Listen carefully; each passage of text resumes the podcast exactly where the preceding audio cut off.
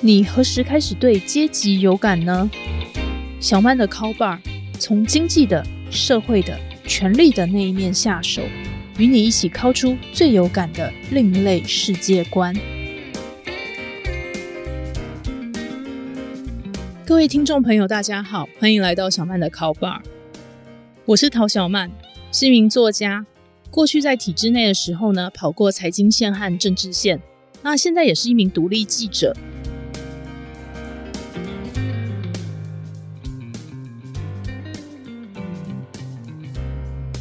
本期节目是小曼的 Call Bar 第二集。那在这一集呢，我们要来聊聊时尚。大家认为时尚是什么东西呢？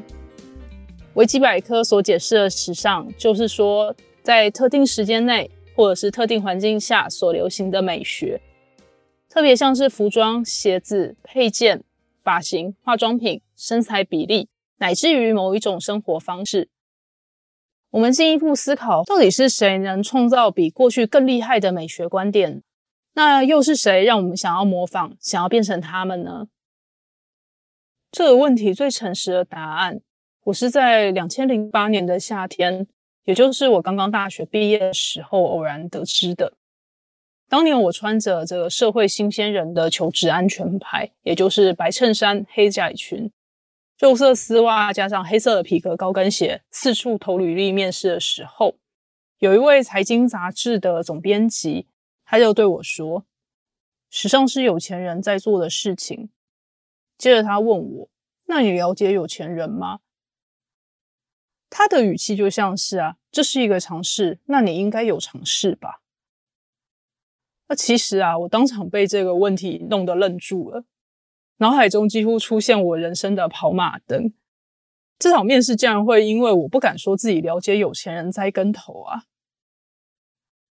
虽然我的职涯到今天也完全说不上是时尚界的从业人员，不过因为跑政治线和代笔富豪自传的缘故，我也从一开始的无知到后来略知一些美角。天蓬人啊，不是一味穿的很贵而已，他们珠光宝气的时尚中。有时候也是真真假假的，而且会因地制宜，相当看场合以及用途的哦。那在这一集呢，我们就来跟大家分享一下有钱人的时尚秘辛。现在回想起那个被问“你了解有钱人吗”的面试啊，我都还记得自己愣在当场的尴尬，那完全反映出当年我对时尚社会阶级的理解有多浅薄。其实啊，在那场面试之前呢，我做了不少的准备。我记下了当天的股市、汇市、能源市场的加权指数，那也复习了年化值利率之类的计算公式，还去翻阅了那本杂志的目录和版权页，来推测未来我可以在公司里面担任哪一个战斗位置。我自己的大学主修是经济。于是我自以为可以做经济、理财、生活风尚三个区块，会在经济理财之外呢，再多提生活风尚啊。其实是我以为时尚这个题材进入障碍比较小，只要用华丽的词藻啊，把一样东西说的美轮美奂即可。那现在想起来啊，真的是好傻好天真。至于我的面试结果如何呢？其实也不用吊大家胃口。因为我就录取了。那每次回想这一段，我都会觉得说自己连这么基本的问题都答不出来，到底是为什么原因会被录取呢？我自己猜想原因之一啊，是负责面试的总编辑他也没有要刁难我的意思。原因之二啊，当时是已经有其他资深的记者呢负责时尚的专栏，而且总编辑面前他还有一整叠要待处理的履历哦。所以就没空让我愣在当场。他当时很快就进入了下一个问题。啊，这个录取通知也开始让我理解到社会是怎么一回事。我一点也不了解有钱人这一个问题，以及我对财富啊、社会阶级啊、阶级复制的想象也极其浅薄的状况，就是在日后的这个职场碰撞中自行历练了。在媒体工作日子里面啊，我渐渐体会到有钱人在想些什么。这其实是可以从一本杂志周刊呢，它如何选择封面故事开始说起。通常封面会有两种方向，第一种是追着新闻的时事题，那也就是说，最近有什么政治或经济的大事件呢？那有的话，记者就赶快去采访世界相关的人事物。时事题基本上就不分订户还是在零售端的读者都会很喜欢看。因为大家都想要跟上流行嘛，但是啊，周刊并不是报纸或者是网络媒体，周刊在每个星期都有固定的出刊日，截稿时间是压在出刊的前两天，那也就没有办法非常的及时。所以，如果周刊要做时事题，就必须要去比深度，让世界最核心的人物接受独家专访等等。至于说新闻热度会不会在出刊的时候就降温了？有时候也真的是尽人事看天命啊，不是每周都有时事题可以做。所以说，另外一种的封面故事呢，就是预先筹划的企划题型。例如说，定期解析保单、基金、信用卡等这个金融商品，或是分析前百大的上市上柜公司的财务报表，做各种的排行榜，或者是每到岁末年终啊，这个记者就会去采访各式各样的名人。请他们分享他们的人生观、理财观，怎么去旅游，读什么书。那也鼓励读者一起来回顾这一年，然后确定下一年的目标。通常这种时效性没这么高的企划题呢，有一些题目对于投资老手就非常的基本了。但是，一本杂志的制作内容呢，除了给订户看啊，那也要想办法吸引零售端的读者来买嘛。我自己印象很深刻，有一次杂志社做了一个在零售通路很受欢迎的题目，叫做“上班存到一百万”。那这个内容呢，就大概是说一位这个做基层工作的小资族，如何用三万出头的薪水，想尽办法开源节流，好好记账，在工作四五年之后呢，他就存到了一百万的方法。上班存到一百万这个题目啊。对于社会新鲜人，乃至于工作四五年已经不算是菜鸟的社会人来说，其实听起来很实用。我当时也觉得这个题目很棒，的确也在这个零售通路端卖的不错。但是那一期封面呢，却在出刊后接收到这个订户方的这个排山倒海而来的抱怨哦。那订户的抱怨同整起来，大概是这个样子。我的年收入是几百万、上千万，我想看更多能够赚钱的投资标的。大老板们现在在想些什么，做些什么？但是你们家杂志居然花这么大篇幅来讲怎么样四五年存到一百万？你们是把我当成傻瓜吗？就面对这样子的这个订户端的读者抱怨哦。呃，那这边要给大家一个比例尺哦，会花钱订财经周刊的主力订户呢？平均的年收入是杂志年度订阅方案的一千倍。一本杂志通常会有实体书搭配各种这个赠品的订阅方案。近年来呢，各个媒体也都做了数位转型。那不过，在我二十二、二三岁的时候呢，主流的还是这个寄实体书给订户读者。订阅一年的价格呢，大概是新台币三千元到六千元之间。我想这样，大家就对财经杂志内容的主要接收者他们的社经地位有一定的认识了。年收入超过三百万的订户呢，认为存到人生的第一桶金非常的基本。那也可以想见，他们存钱的方式呢，不会跟年收入三十万的这个族群相同。那除了报道的内容呢，一本杂志的广告也是非常的耐人寻味的。在财经杂志上投放的广告啊，不只是瞄准订户的需要，更是要瞄准订户的想要。于是啊，我们就可以看到豪宅啊、名牌的珠宝、高级的机械表这些国际一线品牌的广告。那许多的品牌呢，他们也不是主打单一一下商品，例如家电品牌呢，他们不是单拍一个产品的外形，而是放到一个非常漂亮的生活空间里面。例如像是客厅、厨房等等，然后啊，就有代言的名人或明星在其中使用这些家电，然后他们就非常的优雅、时尚又有品味。那广告画面就是告诉这个读者和订户啊，你理想的生活就是长这个模样。这一切呢，让社会新鲜人的我上了很重要的一课。这也就是为什么呢？总编辑会说啊，时尚是有钱人在做的事情。我对有钱人到底在渴望什么，稍稍有一些概念之后呢，接下来考验我的就是啊，工作时到底该怎么穿搭才能够面面俱到呢？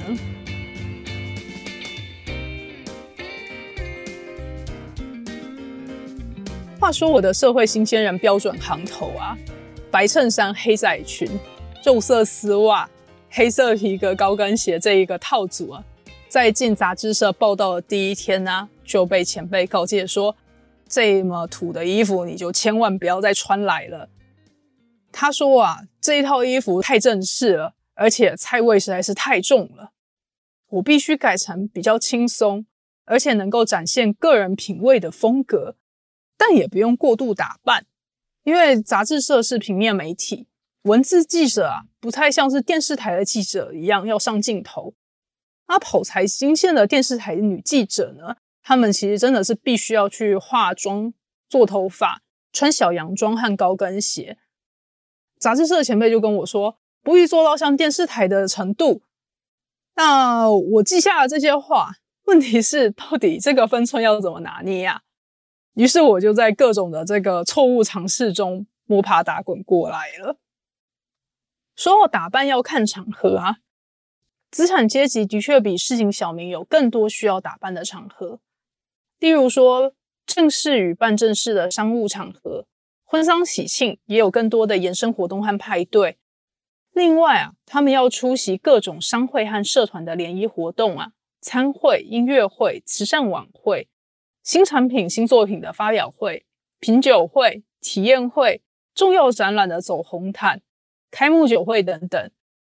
对于富过三代啊，持有双重国籍、就读世界一流名校的天蓬人，他们有一年两次的大学校友会聚会。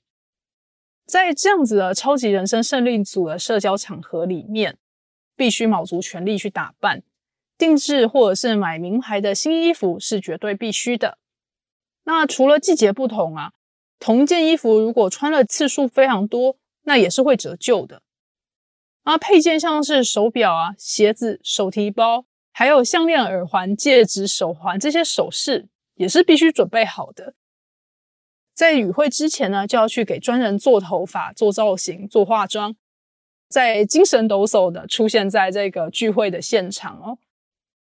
那相信大家刚刚听到以上这么长一串需要打扮的场合啊，是觉得很兴奋，还是开始感到头晕呢？在这些繁文缛节中呢，也不只是呈现一个人对时尚的消费，而是透过这些搭配呢，展现这个个人的风格。那个人的风格是否能被社群认同呢？甚至被更多数人仿效，这也是他们在比较重点。可是啊，人要这么密集的穿搭打扮呢，不断让自己的风格受到社群品味的考核，其实也是会产生不小的压力的。每个场合都要有新鲜感，到底要买多少东西才够用呢？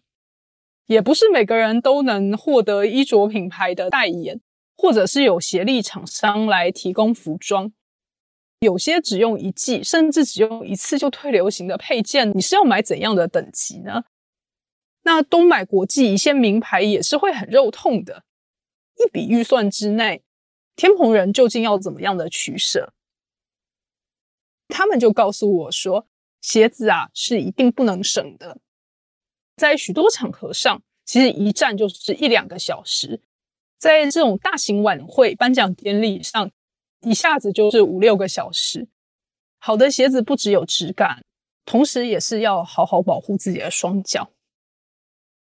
那这样什么地方是可以掺一点水，然后不会折磨自己的身体，外行人也分辨不出来的呢？这个可能说出来大家会很意外哦。其实是珠宝，外界会想象啊，贵妇的每一首饰啊都是真钻和白金，而且他们买珠宝绝对不会手软。其实事实上啊，大家的确都会有几件或者是几套最关键的高价珍品，而且这些通常都是要放在保险柜里面的。那其他不同等级的珠宝啊，则会分门别类收纳在不同的首饰盒中。这也意味着呢。多数人其实是会真货和假货混合穿戴的。这时大家可能会蹦出一个问题：如果别人问起这些贵妇哈，珠宝是什么牌子啊？要多少钱啊？答不出来，岂不是会很尴尬，会露馅吗？那其实这边也不用担心哦，要高端大气呀，就是要告诉问话的人说啊，其实是别人送的耶，我自己也不清楚呢。为什么说珠宝是别人送的就能显得高端大气呢？这里我想推荐大家一本这个畅销书，叫做《鲸吞亿万》，它的副标题是一个大马年轻人行骗华尔街与好莱坞的真实故事。在这本书中，《鲸吞亿万》的主角刘特佐，他是一位大马的神秘人士，他也是成立空壳公司和洗钱的高手。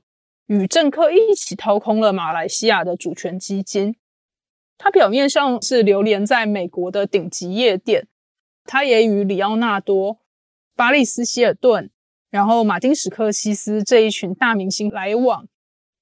那我其实我觉得他的这个花边哦是遮掩而不是重点，因为刘特佐他最关键的地位是替担任马来西亚前首相纳吉的白手套。他在中东、美国政坛以及马来西亚之间为权贵们穿针引线，时常赠送这群关键人士珠宝。经他们亿万之中呢，描写刘特佐回扣转给前首相纳吉的手法，其中之一呢，就是请来珠宝盘商，再邀请纳吉的妻子前首相夫人罗斯玛来挑选首饰。罗斯玛挑个过瘾之后呢？再由刘特佐付款给珠宝盘商，这时候啊，洗钱和行贿就一次满足了。而大马媒体就质疑啊，罗斯玛的出身是平民家庭，以前的工作是老师，那怎么买得起这么多珠宝和奢侈品呢？罗斯玛碍于廉政法规，不能说那些珠宝是别人送的，也不能说是从原生家庭里面继承的，而以第一夫人的高度呢？就更不能说这些东西都是买便宜的假货。于是罗斯玛就辩称说，所有的珠宝都是他自己存钱买的。这个说法当然就更起人疑窦了。虽然当时舆论沸腾，却也拿他没有办法。若不是起诉书和这个调查报道还原事实啊，外界人很可能永远无法得知真相。大马前首相夫人，她收珠宝涉及贪污，但是回到私人身上呢，要收啊，或者是要送多厚的礼物啊，都是个人的自由。所以啊，当你的身份地位足以让别人来送珠宝来讨好，那真的是尊爵高雅不凡。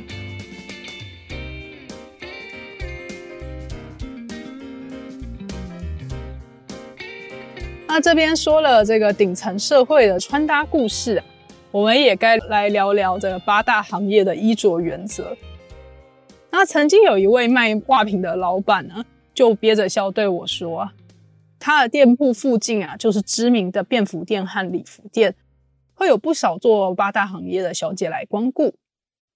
那他就脑补对方是需要所谓营业用的战斗服，就推荐了这些大网洞的这个吊袜带。”以及猫装之类的产品，那没想到小姐们就嗤之以鼻啊，说那样穿很没气质耶。然后这时候，这个老板转述这个故事给我听的时候，他就简直要笑歪了，就说都做八大了，还跟我扯什么有气质没气质？我当时也只能点点点啊。而这位老板他其实没有花精神了解他的顾客。许多人的刻板印象会觉得啊，从事八大行业就该穿特定的样子。其实扣除啊，店家会统一决定服装的制服店，在便服店、礼服店工作的公关们，他们其实选衣服的原则是和金马奖典礼的的明星走红毯的规格是几乎是一致的哟。受访的酒店小姐又告诉我说啊，你有胸部、腰部、臀部、腿部这四个重点，一次强调一个就好，露出两个是上限，让你露出更多的啊根本就是破布，而且露太多啊无法遮丑，视觉上反而扣分。他又说了：“你以为做酒店的都是超模吗？正常的女人呐，其实是会胸部下垂、肚子下垂、屁股下垂、大腿长橘皮组织这些小状况的。穿的太露呢，还会吸引到非常糟糕的客人，那种很色又爱动手那一种哦。上班要这个各种的穿搭行头啊，所以用力的去购物也是合情合理的。”社会的另外一个刻板印象啊，就是啊，小姐们她们就会到国际名牌店购物血拼。但其实实际的状况是啊，大家就在休息室的沙发上划手机，从虾皮、淘宝上面找最便宜的下单。那么成衣市场也竞争非常激烈啊，跟风也跟风了很迅速，很快就会有类似的款型了。那当然了，一分钱一分货。粗制的商品通常也不太合穿，或者是图文不符。不过在灯光昏暗的包厢里面也看不出来。那放到照明充足的地方呢，你就会发现啦，真的是完全没有质感可言。那名牌为什么会是名牌？不光是投入大笔的广告行销预算，它的确在用料啊、车工、缝线、染色等各种细节与整体的质感上呢，就是比较突出。那价格高也是有它的道理的，但是白牌的成衣啊，穿几次就够本，所以啊，八大的小姐们她们通常也不会费功夫去改衣服，二手的衣服、鞋子、包包就透过自媒体转卖出去，或者是啊，就直接扔在自己住家的这个某个角落，那等待年节大扫除的时候，一次扫进资源回收桶或者是垃圾桶里面。那说到这里，可能有人也会纳闷。不是说做八大行业都可以很快赚到钱吗？有手腕还可以很快的赚到很多钱，为什么行为模式听起来还是有一股很穷酸的味道呢？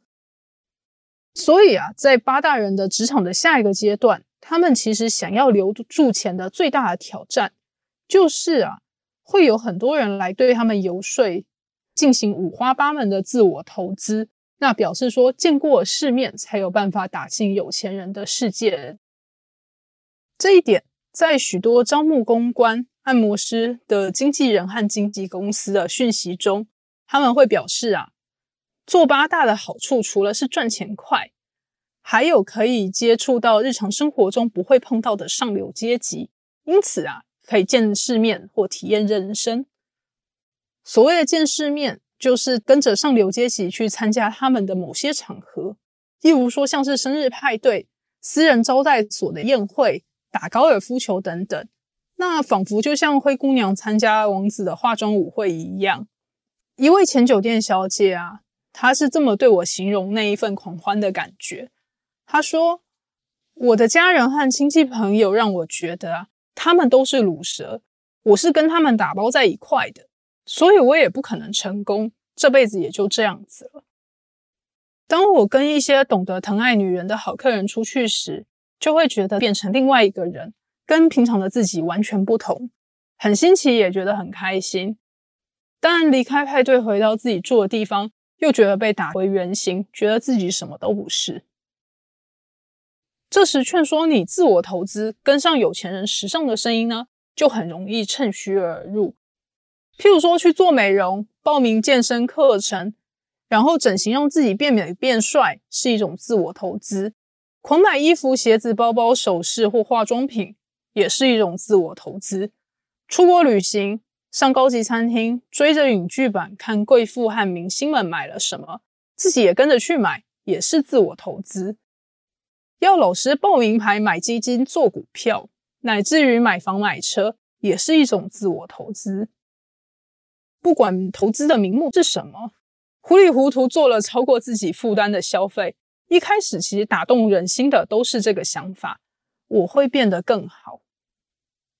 至于实际上要怎样才能变得更好呢？那就去模仿上流阶级在做些什么，一样画葫芦就不会错了吧？但是话说回来，模仿上层阶级做的事一定不会错吗？这里我要分享一个我采访一名在年轻时闯荡过演艺圈的熟龄富婆的经验。话说啊，这位富婆到了某个人生阶段，想要做一些内容来教育大家什么叫做美感。而她有一个其实让我需要抑制怒气的习惯，就是他在与人见面的时候，会用很凌厉的眼神去上下打量别人，然后啊就开始评价对方的衣着配件还有妆容。啊，每一次呢，我就见到他时呢，就会被他批评的体无完肤哦。他会说啊，小曼，你不该戴那条有坠子的项链，too much。小曼，你不不该拿同一个手提包啊！女生起码要有黑色、白色、咖啡色三种颜色的包包搭配。你有记住我的话吗？小曼，你不该穿黑色的高跟鞋，too heavy。女生应该要有黑白米色三种鞋子，米色的才会凸显脚长。啊，其实我也不知道该不该欣慰啦。我并不是唯一一个爱到富婆眼睛的存在哦。因为她从来没有称赞过任何人有品味，啊，很多演艺圈的明星的风格啊，也都被他嫌弃到爆炸。那有一次啊，他又嫌弃了我一顿之后，就叹了一口气说：“我儿子啊，不止又高又帅，品味也很好，非常的会穿衣服。他等一下会来找我，你看他怎么打扮就懂。”哇，天哪，不得了，被富婆形容为。宇宙第一的美男子就要降临了，而且还又高又帅耶！啊，真的是止不住内心汹涌澎湃的妄想。啊，正当我就翻着我内心里面的帅哥图鉴呢，心想对方即使长得和我的本命一模一样，我也绝对不能在工作的场合喷鼻血倒下去哈。那这个时候呢，富婆的儿子就登场了。啊，富婆的儿子长得像什么样呢？他长得像一条尾鱼啊，对，就是指肚子的那个部分。它看起来就像穿着苹果创办人贾伯斯风格的黑上衣与牛仔裤，然后系了一条皮带的尾鱼。那一刻，我真的是有一股冲动要打一六五专线，跟他们说我遇到诈骗了。那不管怎样。我还是要秉持这个专业人士的精神啊，向尾鱼先生这个寒暄问候。您好，请多指教。富婆说您很懂得时尚。我于先生也很有礼貌的回答我说：“啊，您太过誉了。妈妈看自己的孩子啊，总是特别的顺眼，不能当做参考。”呃，听到这句话，我就默默在内心里向对方道歉：“对不起，我不该以貌取人的。”我会反省自己，我发誓。所以这些年来，我也反复的思考，时尚究竟是什么呢？真的是有钱人在做的事情吗？从周刊杂志的封面故事企划、刊登的广告，八大人和中产阶级拼命在形式上模仿的对象，似乎真的无法否认，时尚是有钱人在做的事情。那真正在人们心目中，无为和定义时尚的上流社会，则是在他们才有资源可以跨足的场合中啊，创造他们的应对文化。在前段也和大家分享了，其实时尚在贵妇的身上，有时候也是做到形式就够了。他们心里很清楚，什么是那个场合需要的样貌，只要看起来有那么一回事就好了。当这一群政要名流、天蓬权贵的风格啊被同温层反复检视时，能够通过这些检视的，甚至还能引起同温层内的效仿，同时经得起时间再度检验的，就会被认为是一种品味。所以啊，这也启发了我：时尚是会过去的，品味会留下。我认为啊，这是时尚的流动性。永恒存在的可能不是某一个昂贵的品牌，或者是某一种形式的穿搭，而是这些都会随着时间被人们做出选择。时尚会过去，品味会留下的意思是，在我的工作的历程中，那一直用接近旁观的视角来理解时尚。我发现能够主导时尚流动性的指标呢，往往是那个时代的人们因应当下社群而做出的集体选择。那各位是怎么了解时尚的呢？欢迎留言与我分享。本期节目先分享到这边，未来我将在小曼的 Call Bar 持续深入的探讨这些大灾问，以及社会阶级的田野调查，各种有趣的故事。下期的主题是八卦，顶层社会和底层社会都聊什么八卦呢？一百二十分的八卦，我们下期再会。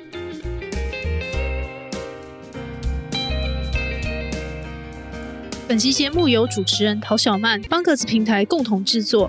如果你喜欢小曼的 Call Bar，欢迎追踪、订阅、分享给你的亲朋好友，一起 call 出更有趣的世界观吧。